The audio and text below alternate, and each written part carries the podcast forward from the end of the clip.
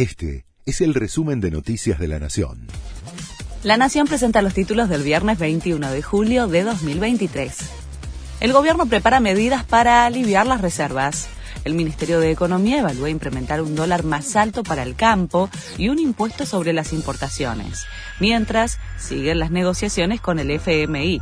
El organismo dice que las discusiones están enfocadas en fortalecer las reservas y mejorar la sostenibilidad fiscal. Analistas privados estiman que la inflación de julio será superior a la de junio.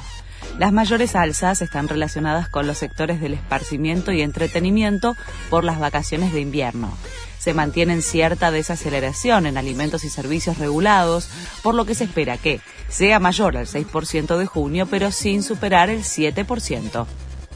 Extienden hasta el jueves el plazo para la recategorización en el monotributo la AFIP dará más tiempo para reubicarse en la tabla, teniendo en cuenta que las escalas del monotributo aumentaron un 41,5% este mes. El nuevo plazo vence el jueves 27 de julio. Leo Messi debuta en el Inter Miami tendrá sus primeros minutos hoy en el partido frente a Cruz Azul de México, en el torneo en el que compiten los equipos de la MLS y la Liga MX durante un mes.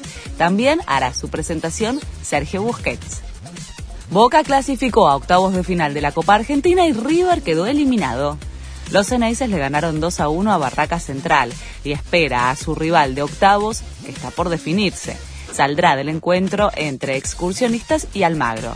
River sorprendió en Mendoza, perdió 1 a 0 ante Talleres de Córdoba y quedó eliminado en los 16 avos de final de la Copa. Este fue el resumen de Noticias de la Nación.